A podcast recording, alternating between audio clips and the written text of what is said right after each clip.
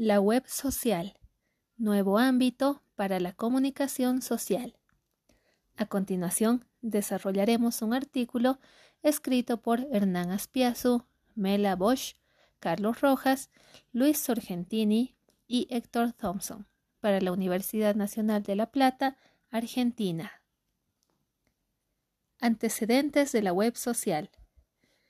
Cuando Internet se inició, el entorno era estático, con páginas que sufrían pocas actualizaciones y no existía la probabilidad de interacción inmediata con el usuario.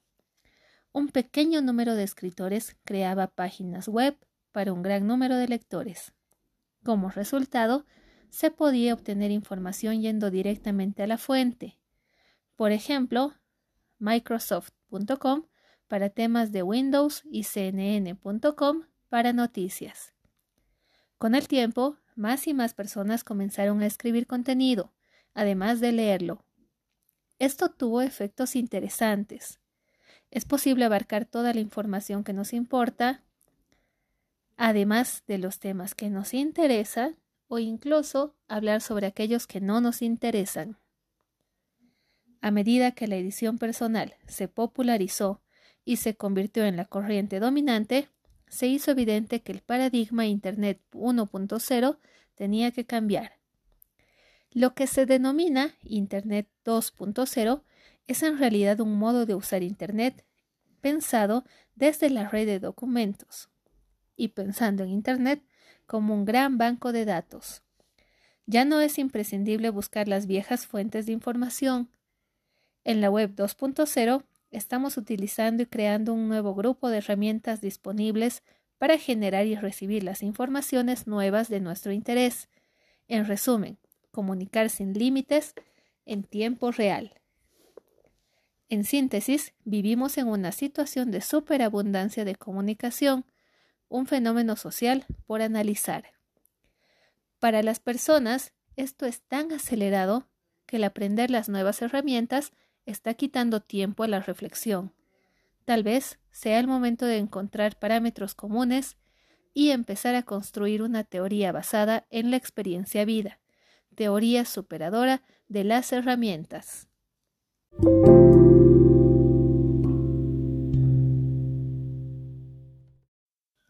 Web social, nacimiento de los micromedios.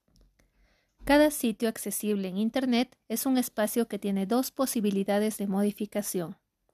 En primer lugar, sitios restringidos en su edición a una o pocas personas profesionales de la informática, quienes pueden, mediante herramientas especializadas, modificar integralmente lo que la página exhibe.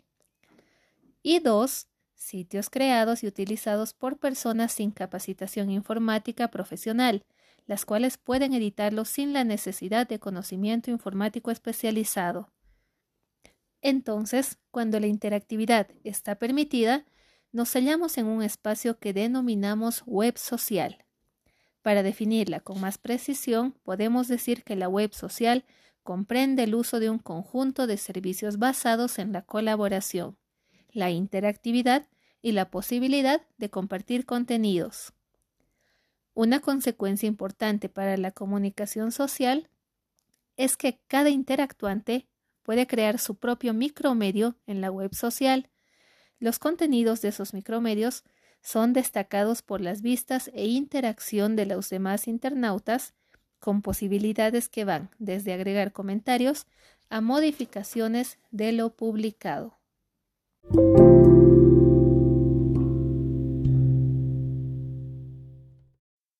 Micromedios más comunes.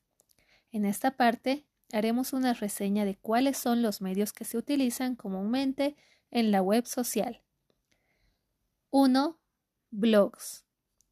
El blog, denominado bitácora cuando se trata de un diario de vida de un autor, es un espacio web periódicamente actualizado que recopila cronológicamente textos o artículos de uno o varios autores, apareciendo primero el más reciente, donde el autor administra lo que se publica.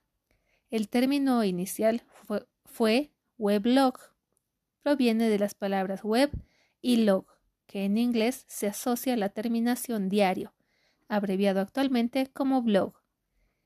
Los lectores pueden escribir comentarios respecto a cada artículo del blog. Y si el autor responde, se inicia un diálogo con ellos. La decisión de permitir publicar comentarios a los lectores es una potestad del autor. Actualmente distintas empresas brindan servicios de almacenamiento de blogs, aunque ya no es un recurso muy utilizado o vigente.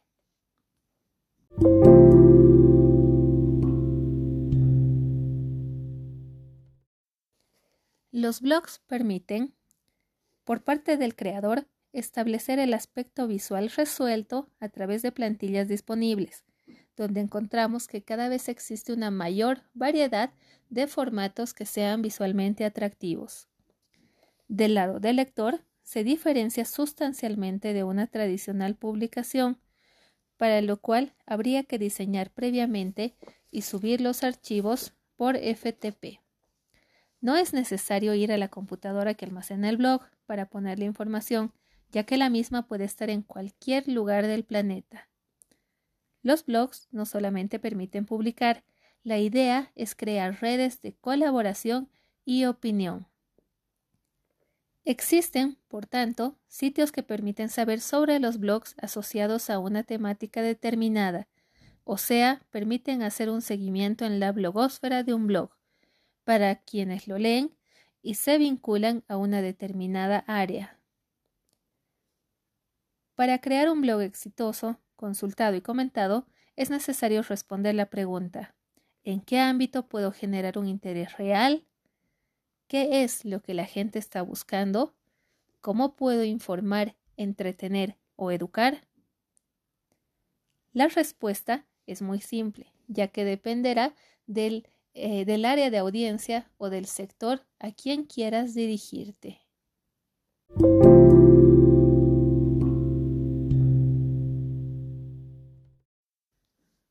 2. Podcast.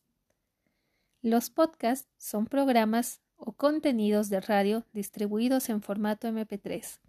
Este formato permite bajarlos como un archivo para ser reproducido en cualquier aparato con esta tecnología, ya sea desde una computadora, un iPod, una tableta o desde tu propio dispositivo celular. Los podcasts han ido evolucionando notablemente en el sentido de que ofrecen no solamente información, también entrevistas, diálogos que incluso pueden ser eh, de alguna forma subidos, digámoslo así, a plataformas como Spotify, Deezer, entre otras. De esta forma el contenido eh, cobra un alcance de masividad cada vez más latente y más evidente.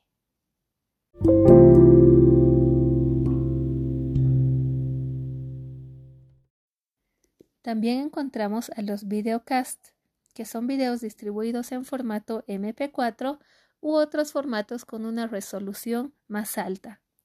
La plataforma por excelencia y más popular que ha logrado diseminar contenidos de video a través del mundo ha sido YouTube.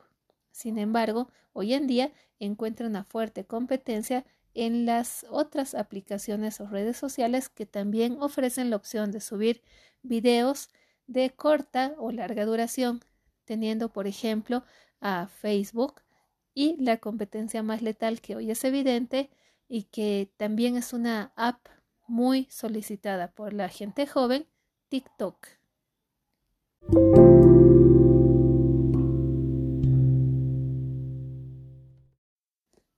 Wiki. Se trata de un sitio que permite la modificación del contenido por el público permitiendo principalmente la edición, corrección, modificación y complementación conforme las circunstancias así lo requieran. El más conocido es Wikipedia, la enciclopedia virtual y digital más completa y popular, que constantemente va recibiendo aportes y colaboraciones de los propios usuarios que mejoran o ratifican el contenido disponible.